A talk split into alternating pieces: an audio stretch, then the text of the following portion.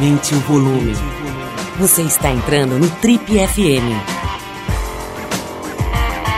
Um oferecimento Motocicletas Triumph. Pela emoção, pela liberdade, pela aventura. For the ride. Oi, aqui é o Paulo Lima e a gente começa agora mais um Trip FM, o talk show da revista Trip. Bom, e no programa de hoje você vai conhecer mais um homenageado do Trip Transformadores 2019. Nesse caso, na verdade, é uma dupla homenageada. São duas figuras que têm trajetórias de vida completamente diferentes, mas que se encontraram para lutar por uma causa comum. Iberê de Castro Dias é paulistano, foi criado no bairro de Cerqueira César, é advogado formado pela PUC. Atualmente ele é juiz titular da Vara da Infância e Juventude de Guarulhos e assessor da Corregedoria Geral da Justiça de São Paulo. Mas muito mais do que isso, ele é o idealizador de uma série de projetos que buscam amenizar a brutal falta de oportunidades para as crianças e para os adolescentes em situação de vulnerabilidade social no Brasil. Entre os projetos do Iberê estão o Adote um Boa Noite, que incentiva a adoção de crianças com mais de 7 anos, e o Sua que é Sua, uma iniciativa que utiliza o esporte, mais especificamente a corrida, para resgatar a autoestima e estimular o convívio social entre jovens moradores das casas de acolhimento da cidade. Marcos Fernandes de Omena, mais conhecido no mundo do hip hop como Dexter, é cria do Jardim Calux, em São Bernardo do Campo, e estudou até a quinta série. Correndo atrás do sonho de ser rapper, na década de 90, ele tomou um atalho errado que o levou direto para a cadeia. Enquanto pagava sua pena, bem atento à máxima que diz cabeça vazia, oficina do diabo, ele se juntou a um amigo de infância, o rapper Afroex, e formou o grupo 509E, uma referência à cela que eles dividiam no tenebroso pavilhão 7 do complexo do Carandiru. Ainda na prisão, ele começou uma carreira solo que lhe rendeu os aclamados discos Exilado Sim, Preso Não, Flor de Lótus e Dexter e Convidados. Depois de pagar sua dívida com a justiça de 13 anos e 3 meses, hoje ele se divide entre shows e encontros com jovens e é divulgador de projetos como Trampo Justo, a nova empreitada do Juiz Iberê, uma iniciativa que estimula empresas a capacitarem e depois contratarem os jovens que habitam as casas de acolhimento, os, os antigos orfanatos né, da, do, do Estado. A ideia é prepará-los para a vida sem a proteção do Estado. Como você talvez saiba, aos 18 anos esses jovens são obrigados, né, são convidados a deixar, são convidados a deixar as casas de acolhimento e muitas vezes sem nenhuma qualificação acabam numa situação bastante complicada. Bom, e graças a essa união da dupla em torno de uma causa tão especial, eles são homenageados pelo Trip Transformadores 2019. Quero aproveitar aqui para agradecer as marcas que tornam essa iniciativa do Trip Transformadores possível. O Prêmio Trip Transformadores 2019, assim como o programa de hoje, tem o apoio luxuosíssimo da IBM e do Grupo Boticário.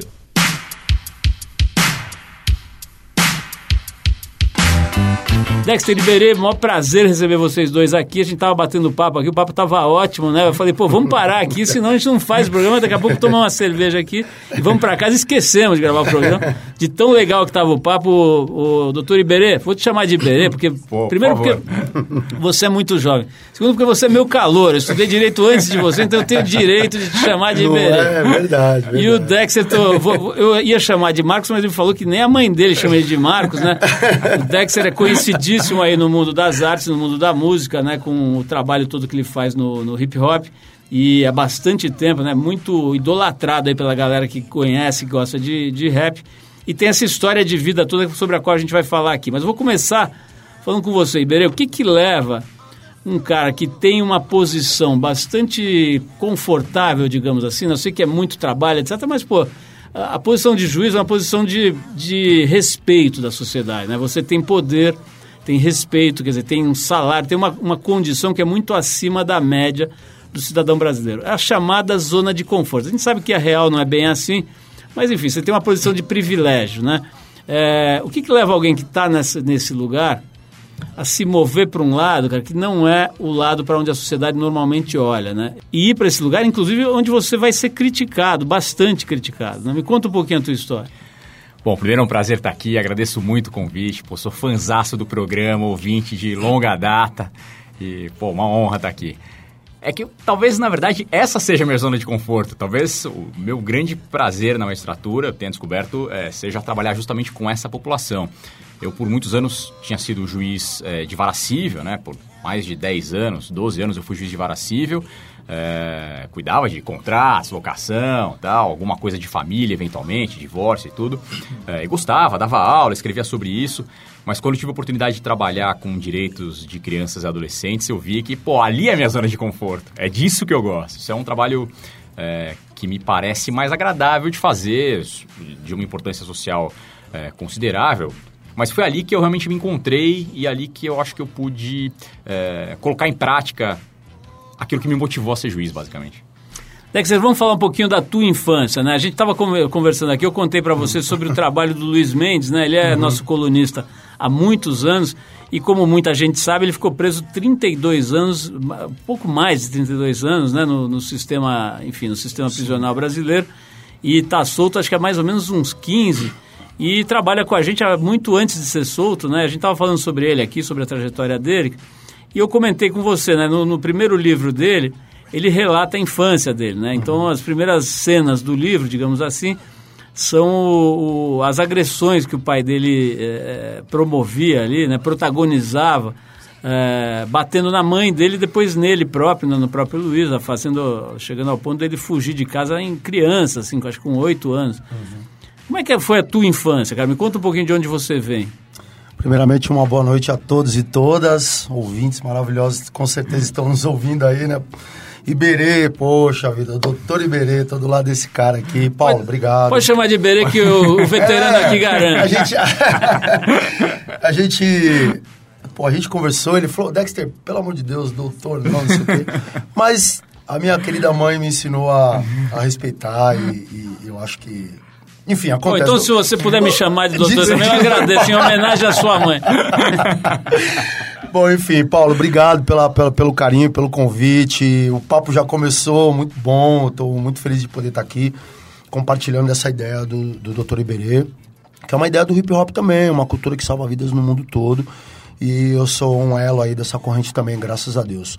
Em relação à minha infância, cara, eu fui criado nas ruas do Jardim Calux, ruas de terra.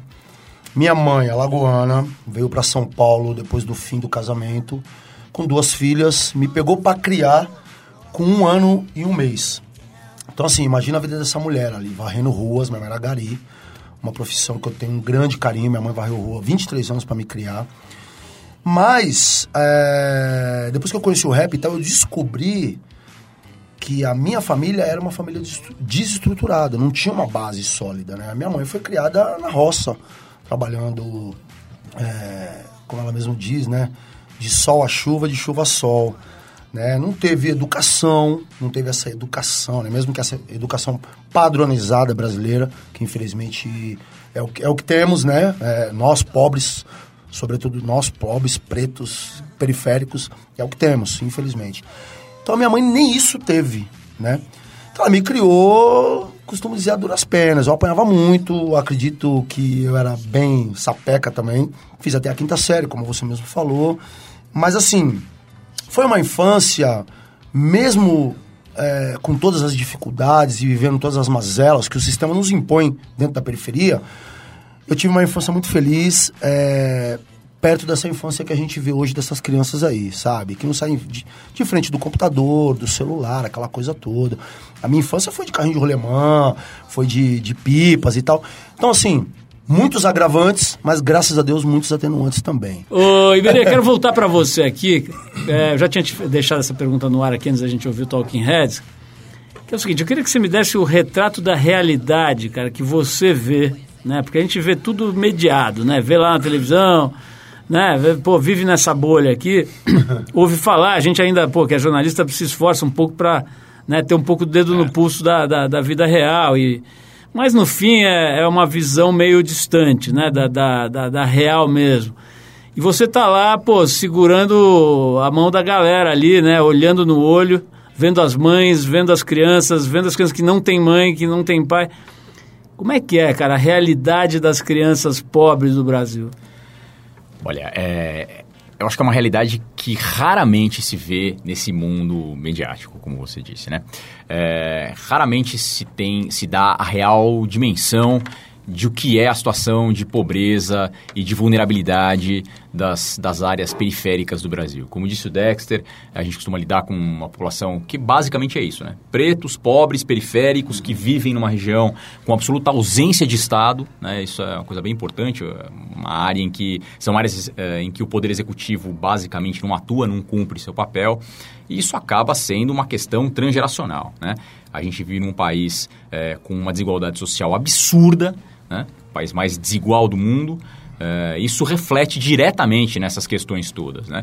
E aí o trabalho passa a ser justamente tentar uh, minimamente resolver essas questões elementares, né? básicas. Assim. A gente não está querendo uh, algo excepcional, uma situação de conforto. A gente está tentando levar para essas crianças e para esses adolescentes o básico, né? o mínimo de dignidade na vida, assim, de possibilidade de crescimento, de estudo, de vinculações afetivas, né? que são bem importantes para a formação da, da, do caráter psicológico de alguém. Então, a partir isso a gente consegue desenvolver a partir de, de, de, projetos como esse, como o Trampo Justo, como o Sua Que É Sua, né, que são diretamente voltados para isso. É, explica para a gente um pouquinho o que, que é exatamente o Trampo Justo. O Trampo Justo é um projeto da Corregedoria do Tribunal de Justiça de São Paulo, é, voltado para conseguir vagas de emprego para esses adolescentes que moram nas casas de acolhimento. São pessoas que estão separadas das suas famílias de origem, justamente porque as famílias não tiveram condições de os manter, de os criar. Não tem nada a ver com um infrator. Não necessariamente. Eventualmente, esse adolescente pode ser um infrator. Mas nesse momento, no, quando eu estou cuidando dele, é porque ele está numa casa de acolhimento e não na Fundação Casa. É, ele está separado da sua família. Ele pode já ter passado pela Fundação Casa, por exemplo. Mas nesse momento, ele está separado da sua família, porque é uma família vulnerável, que não tem condições é, de o criar adequadamente. Então, a gente tem que tirar esse adolescente lá para tentar tratar a família, para ver se em algum momento ele pode voltar para a família. A grande questão é que a gente tem uma dificuldade hoje no Brasil de conseguir adoção de crianças com mais de 8 anos, por exemplo. Então, quando ele chega com 13, 14 nas casas de acolhimento, é muito provável que ele vá ficar até os 18 lá. Então, o que a gente vai ter é que começar a desenvolver a autonomia desse adolescente, de modo que quando ele complete 18 anos, é, ele tenha é, meios de se virar sozinho, de se bancar. Ele vai ter que pagar aluguel, ele vai ter que comprar comida, vai ter que comprar roupa dele, porque não vai ter ninguém por ele e nenhum respaldo familiar. Então, a ideia do trampo justo é essa, de fazer com que as empresas, com que os empregadores é, percebam a importância desse tema, pra, pra, socialmente falando, né? É, e voltem os olhos para isso, para que a gente conceda vagas de emprego para esses adolescentes, ou como jovens aprendizes a partir dos 14 anos, ou como seletistas a partir dos 16, para que quando eles cheguem aos 18, eles tenham mínimas condições de se manter. E o projeto chama Trampo Justo, também por conta da influência que o tráfico tem nessas áreas, né? É inegável. É, são áreas em que o tráfico é muito forte. Assedia esses adolescentes e é um negócio tentador, né? Era disso que a gente estava falando, Sim. inclusive, na palestra com o Dexter. Uhum. É, o, o, tráfico, pô, oferece para esse adolescente... Não pergunta para esse adolescente que grau de escolaridade ele tem, se ele já tem experiência prévia de trabalho ou não e vai pagar para esse adolescente, normalmente, em um final de semana, muito mais do que os pais desse adolescente ganham trabalhando de forma honesta o mês inteiro. Então, é inegavelmente tentador, né? Eu vou voltar para você, porque eu queria saber como é que as empresas estão reagindo a esse projeto, mas antes eu quero, você me deu o gancho aqui, a bola rolando. Parece aquela bola rolando do Corinthians que vai pro gol do São Paulo. mas vamos falar disso depois. Ô, Texta, você, apesar de São Paulino é gente boa, Não me faça eu quero te perguntar o seguinte. O, o que, como é que foi a tua trajetória, cara, na hora que você... Porque assim, a gente, o que a gente vê, enfim, ouve falar e, e vê eh, acontecer, é basicamente o seguinte, parece que na, na, nas, nas, periferias mais pobres, uhum.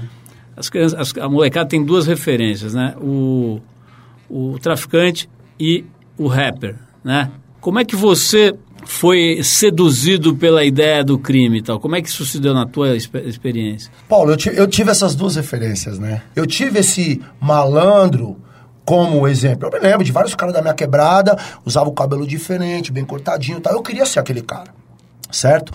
Mas a ocasião em que eu entro no crime de fato foi quando eu decidi que eu precisava de dinheiro para lançar o meu CD. Olha que loucura. Eu amo o rap, o rap sempre me ensinou o contrário disso, mas aquela disposição que eu sempre tive e essa referência também de que pode vir fácil, o que é um erro, obviamente, me acometeu quando eu quis, quando eu precisei e não tinha. Fui cabeleireiro, mas o que eu ganhava como cabeleireiro não, não, não era o suficiente para que eu conseguisse gravar meu trabalho e tal. Tive ajuda de Mano Brown, de Ed Rock, enfim. Inclusive, depois que eu fui preso, eles ajudaram financeiramente para que esse disco que a gente estava gravando saísse. Foi uma conversa que eu não tive antes. Eu preferi arrumar esse dinheiro. Obviamente que de uma forma totalmente contrária do que eu penso hoje, claro. Mas eu entendo que essa condição tá aí em qualquer esquina. A gente falou disso, né? Sim. Tá aí. Ou esse jovem que tem o traficante, ou tem o ladrão da quebrada dele como exemplo. Tá aí, entendeu? E quando eu fui, eu fui porque tinha o conhecimento, tava ali do meu lado. Tem uma música do Ed Rock que diz o seguinte, que o, esse jovem ele se espelha em quem tá mais perto. Eu não fui diferente disso. Enfim, não era isso que eu queria para mim quando eu entrei na cadeia, quando eu vi, quando eu estive dentro daquela realidade, eu falei, opa, não é isso. E aí eu volto pro rap e o rap mais uma vez salva a minha vida. Bira, a gente está falando do, bastante da, do, do, universo da infância, da adolescência, etc. Né? A gente sabe que uma das grandes questões também é o adulto, né? Quer dizer, o egresso do sistema prisional, ele sai sem nada literalmente, né? E hoje com o, o crime organizado comandando os presídios, em geral ele já sai meio soldado ali do, do esquema, né? E quando ele quer sair fora da, da, parada, ele não tem nenhum suporte. E eu vejo, cara, que o legislativo, por exemplo, não legisla sobre isso, né? Não se faz praticamente nada em termos de projeto. Mas eu queria saber de você que está muito mais dentro da situação do que eu. Tem alguma vida nesse lugar, cara, de, de do Estado olhando para o sistema prisional? Até tem. Existem alguns projetos isolados de pessoas que é, realmente resolvem ajudar, mas normalmente são coisas pequenas, é, feitas na raça por alguém que né, resolve fazer alguma coisa ali. É, o Dexter mesmo é, participou de um projeto chamado Talentos Aprisionados, né, da Sofia Bisiliati, é, que Filha da Morrin, Filha né? da Morrin, exatamente. Isso, isso, isso. Que foi quem levou o primeiro, a primeira demo, né, pra, pra gravadora. Uma gravadora e tal. Então, enfim. até existem tem um essas... filme sobre isso, não tem? Tem um filme Entre sobre a atuação. Sombra, Exatamente. Isso. É, foi um filme é, produzido com a ajuda da Sofia, pela Luciana Bulamac, a, respe é, a respeito do cárcere, mas é, pela ótica do 509E. Pois é, que era lembrei um grupo, agora um grupo, do grupo isso. que você participava. Um grupo que eu mas vamos parte. voltar aqui para o Iberê. Então até tem essas iniciativas, mas são muito isoladas e pequenas perto do tamanho da população carcerária. Né? A gente tem hoje aquela que é tida como a terceira maior população carcerária do mundo. Né? E ela só vem crescendo. Então, 700 mil, doutor? é, por aí, É, né? por aí. É, então, é, a gente precisaria de programas de massa para tentar efetivamente resolver e tentar efetivamente recuperar aquela pessoa, né? Que, de novo, normalmente vem de uma origem é, de, de lo- locais periféricos em que o Estado nunca atuou efetivamente, então ela acaba pagando o preço disso também. É, e aí, quando ela chega na cadeia, as formas de recuperação também são precárias, de modo que quando ela sair de lá, ela vai continuar, tende a repetir o mesmo ciclo, né? É, as iniciativas que a gente tenta fazer do Poder Judiciário também de alguma forma sofrem limitações, porque a gente não tem é, caixa próprio para isso, por exemplo, né? E são iniciativas que normalmente dependem de dinheiro. Então a gente precisa de parcerias com empresas ou com pessoas que estejam é, a fim de fazer isso. Só que raramente as empresas topam é, atrelar a sua marca a presos. né? Tem essa questão também de ainda um preconceito social muito grande, é, e eu estava conversando com o Dexter sobre isso outro dia, aquela história de que não existe ex-bandido na cabeça da sociedade. né? O cara que é, pô, saiu da cadeia para a sociedade, ele continua sendo bandido. Né? O cara pode ter pago a pena que for, ficou 13 anos na cadeia, que nem o Dexter, sempre vai ter alguém que vai olhar e falar, não, você não é referência para ninguém, é- você continua devendo. É isso. É, então, tem essas questões todas que são, é, em parte, um descaso do Estado, efetivamente, né, especialmente do Poder Executivo, das políticas é, de recuperação social para isso, e, em parte, um preconceito social muito forte com relação a essa população carcerária que acaba dificultando também. Dex, eu queria, queria ouvir o teu ângulo sobre isso, mas antes, eu vou te fazer uma pergunta que é muito importante também. A gente já citou algumas vezes a questão do crime organizado, né? Você passou mais de 13 anos na cadeia e me contou aqui antes de começar a gravação que uma das cadeias pelas quais você passou era meio que um QG do, do, do comando do, do crime organizado aqui no Brasil, no, no Brasil, né? Em São Paulo e tudo. É, como é que é isso hoje, cara? Como é que é essa, essa relação dessa entidade, desse, desse, dessa organização com a população carcerária? Quer dizer, você é praticamente obrigado a se filiar a, uma, a, a esse, a esse partido?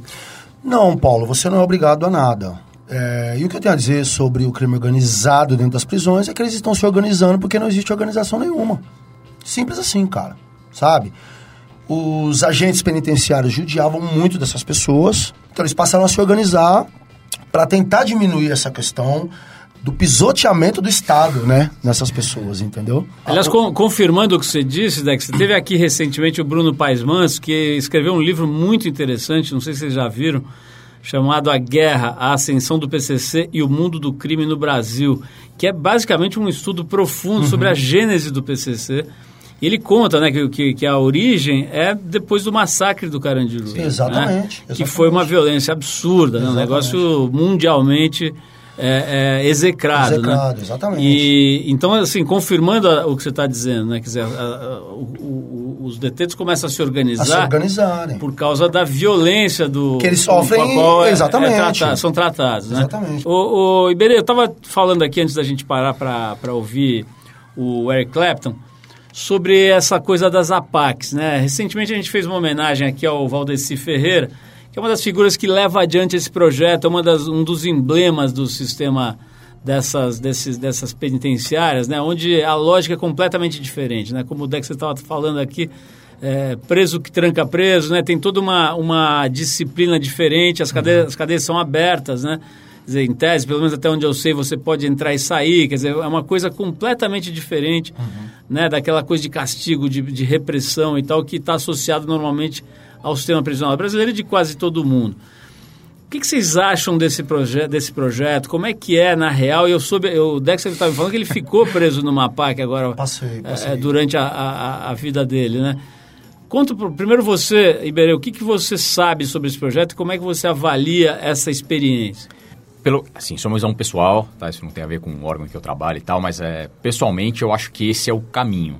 É, talvez haja pontos a serem ajustados nesses projetos das APACs, mas eu acho que essa ideia de fazer algo menos recrudescedor, de fazer algo menos é, violento em relação a quem está ali, é, me parece o caminho para uma ressocialização mais efetiva. O que a gente tem visto no Brasil é o aumento é, absurdo do número de presos sem a redução da violência urbana. Né? A gente aumenta a quantidade de presos e a, e a, violência urbana continua aumentando, ou seja, me parece meio claro que esse não é exatamente o caminho a seguir. É, as experiências que a gente vê em outros lugares, especialmente também aqui com a justiça restaurativa, isso é algo que vem sendo introduzido aos poucos no Poder Judiciário brasileiro, ainda meio incipiente, mas que começa a ganhar força, é de se tentar cada vez mais, primeiro de tudo, inserir o próprio preso na, na gestão do sistema prisional, né? fazer com que ele se sinta parte daquilo também para tentar levar aquilo de uma forma melhor. É, e segundo, de tentar buscar mecanismos de, de solução é, pacificada, mediada, no sentido de não ser uma coisa de cima para baixo, impositiva, violenta me agrada esse caminho. O ponto da PAC, o Dexter que passou por lá vai saber dizer melhor, talvez tenha algumas é, questões a serem ajustadas com o tempo e com a experiência, mas eu acho que é um caminho a ser seguido. Dexter, como é que é a tua visão de alguém que teve lá, né, que, que foi, enfim, preso durante, uhum. durante algum tempo numa, numa instituição desse tipo? Eu passei, passei. Como é que é, cara, lá dentro? Passei durante três meses lá. Sim, existem pontos a serem ajustados, esse, é, esse é um deles. Por exemplo, o preso trancar o próprio preso. Isso tem que ser ajustado, porque existe um código de honra dentro do, do, do, do sistema carcerário também em relação aos presos. Os presos criaram, é, criam seus tem códigos. Tem uma ética, né? Existe uma ética. Então, é antiético um preso trancar o outro preso. Então, isso, doutor Iberê, tem que ser ajustado. Claro. Mas é um sistema, sim, que eu acredito que, com esses ajustes... Por quê? Porque esse sistema PAC, ele trata o ser humano com um pouco mais de humanidade. E isso te torna uma pessoa melhor também, óbvio. Parece que tem bastante trabalho, né? Tem o que fazer. Né? Exatamente. Né? O, que, o que, que eles. Não é exatamente bastante trabalho. Ah. É, conta a realidade. É algo a ser ajustado também. É. Existem trabalhos, tá? Mas jamais Mas, do que no resto do sistema prisional, esse é o grande lance. Exatamente. E, e, e, a, e, a, e a, a, a, população, a, o contingente é muito grande. Então não tem trabalho para todo mundo. Entendi. Mas tem o trabalho, então é o seguinte, já que não existe uma política, porque não existe mesmo, de ressocialização nem de reinserção dessas pessoas, que nem sequer foram socializadas, e é difícil, né, doutora, a gente falar de ressocialização num país onde as pessoas nem sequer são socializadas. Que parte, que, que, que, que, que parte dessa sociedade é socia socializada, e aí sim podemos falar de ressocialização. Que parte? O filho do Eike Batista, ou do Ike Batista, sei lá como é que, que, que pronuncia o nome desse cara, que atropelou um trabalhador que estava ali andando de bicicleta e uma semana depois estava na rua, ou os filhos daquela juíza lá que foi preso com quilos de cocaína, com armamento pesado e saiu porque um juiz decretou, é, um médico deu um laudo de que ele estava pinel e tal. Então, quer dizer, de que lado da sociedade a gente tem que acreditar que existe essa ressocialização? Porque pro meu povo não existe ressocialização, Paulo. Nós não fomos nem sequer socializados, amigo. Nós vivemos à margem de uma sociedade. Porque a maioria desse, de, de, desses manos que estão lá, dessas irmãs que estão lá, são carentes de educação, cultura informação. E o, e o Estado quer que eles permaneçam dessa forma. Muito mais fácil de manipular, meu amigo. Ok? Nós não temos voz. O rap deu voz para essas pessoas. Você está dando voz para essas pessoas. O Iberê, o juiz, Dr. Jaime Garcia Júnior, também deu voz para essas pessoas. Quem mais? Que eu quero saber. Faustão? Quem mais, meu amigo? Quem mais? O Pedro Bial também tá dando voz, é meu amigo, meu parceiro. eu tenho que falar, Pedro Bial, um abraço. Aliás, o Pedro Bial voltou ao ar agora com a, com a temporada nova do programa, já entrevistando um juiz logo de largada, que é o Sérgio uhum. Moro. Ô, ô, Iberê, eu queria saber a sua opinião sobre essa questão que está agora em pauta aqui no Brasil, que é a questão da arma, né, do porte de arma, da arma ser facilitado o acesso à arma. Você é uma autoridade, você inclusive tem direito né, a porte de arma, etc e tal. Qual é a sua opinião sobre essa discussão desse momento do Brasil sobre, sobre facilitar o acesso à arma? É, de novo, só para deixar claro, isso vai ser minha opinião pessoal, não tem nada a ver com, com o órgão que eu trabalho, mas é, pessoalmente eu sou francamente contrário a qualquer possibilidade de afrouxamento, de controle, é, qualquer possibilidade de fazer com que haja mais armas permeando a sociedade. De novo, uh, existem pesquisas sérias feitas sobre isso. Quanto mais armas circulando na sociedade, maior a quantidade de uh, acidentes e, eventualmente, de mortes decorrentes do uso de arma. Então, é, eu acho que existe aí mais que isso, é muito mais do que só estatística, é muito mais do que. É a ideia de fazer uma sociedade beligerante. Isso vai contra o conceito de que é uma sociedade razoável. Civilização, né? Civilização, Civilização pô. Claro. Como é que você pode é, de, é, querer que haja mais armas no meio social? Isso conceitualmente me parece absolutamente inadequado. Eu não vou gostar de viver numa sociedade em que a ideia é, não, vou andar armado mesmo para devolver com arma. Que eu não, partilho dessa ideia beligerante, sou contrário. É que sério, eu acho que nem preciso perguntar a tua, a tua posição, imagina, né? Imagina, acho que... Desculpa, não me representa essa ideia de maneira alguma. Só irão morrer os nossos. Exato. É, só irão continuando, continuar sendo presos os nossos e as nossas. E essa ideia é totalmente absurda. Ela não, ela não me representa de maneira alguma. Verê, tá claro que você está falando em seu nome, né, como cidadão. Você já fez várias vezes esse disclaimer. Eu quero fazer também, porque eu quero que você saber a tua opinião como cidadão. Descriminalização, descriminalização das drogas, né? Você que está mexendo com a molecada mais desassistida do país, né? Como é que é, cara, a tua opinião sobre isso? Deve mexer nisso, não deve? Como é que é a tua opinião? Então, eu também sou favorável à legalização das drogas, é, no mínimo da maconha, né? Eu acho que o debate deveria ir para além disso. Fim das contas, as drogas hoje são de fácil acesso a qualquer pessoa, né?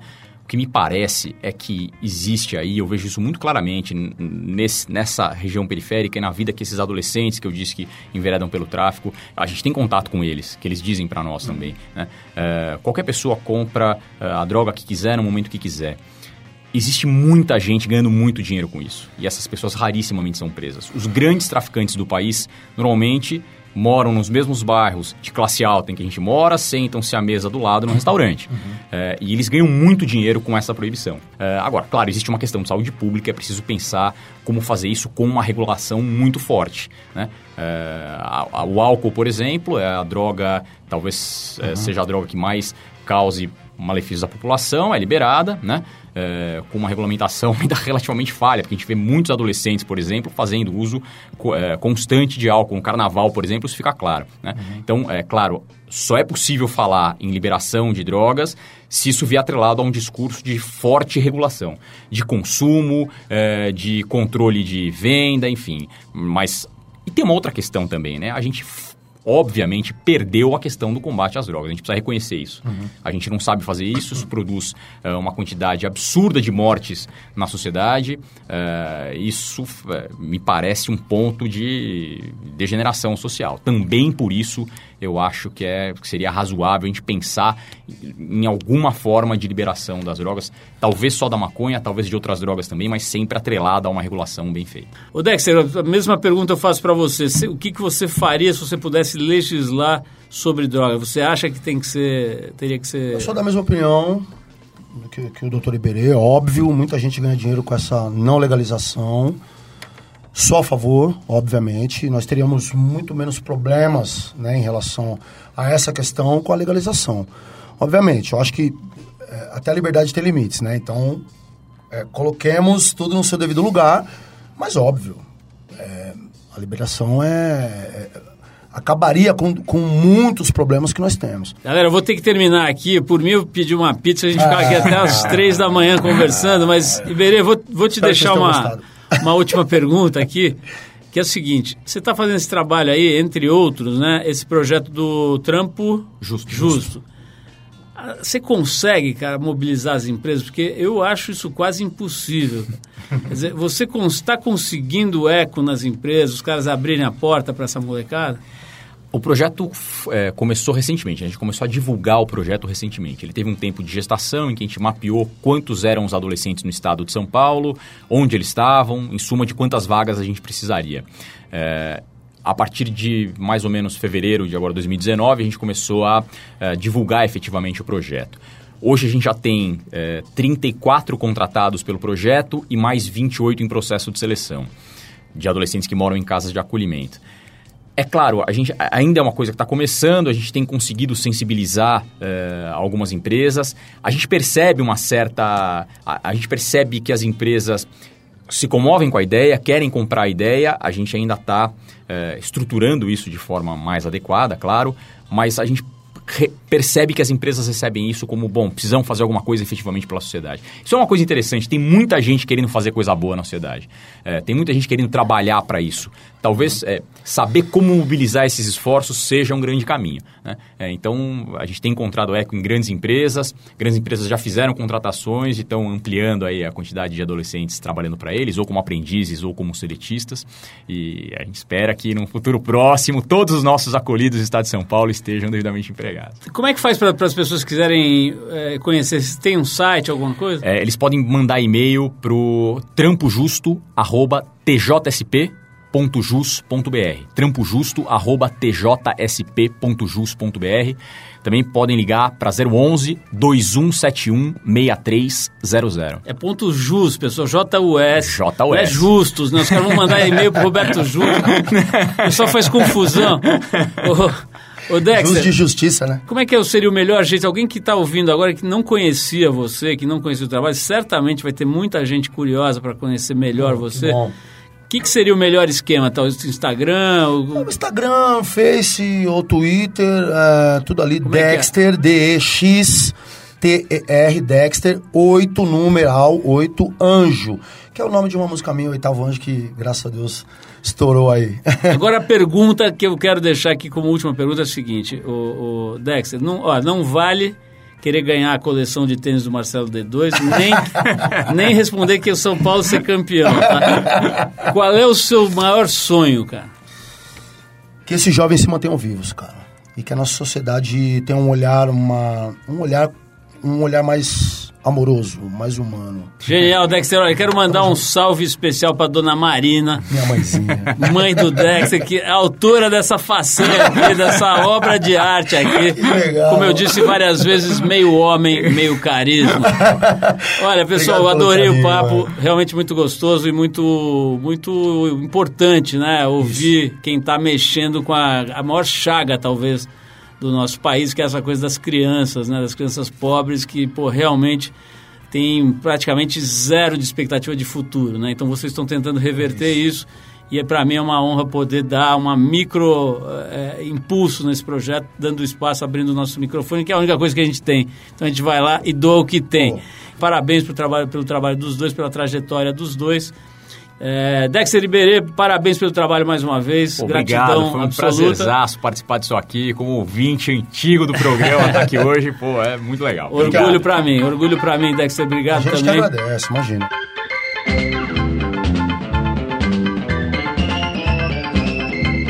Bom, é isso, pessoal. O Trip FM é uma produção da equipe que faz a revista Trip e está há 34 anos no ar. A apresentação é de Paulo Lima, produção e edição de Alexandre Potashev.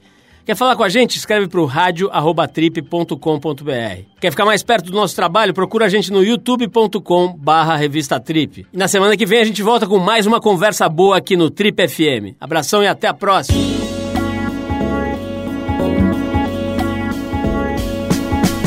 Você ouviu Trip FM. Esse foi um oferecimento Motocicletas Triumph. Pela emoção, pela liberdade, pela aventura. For the ride.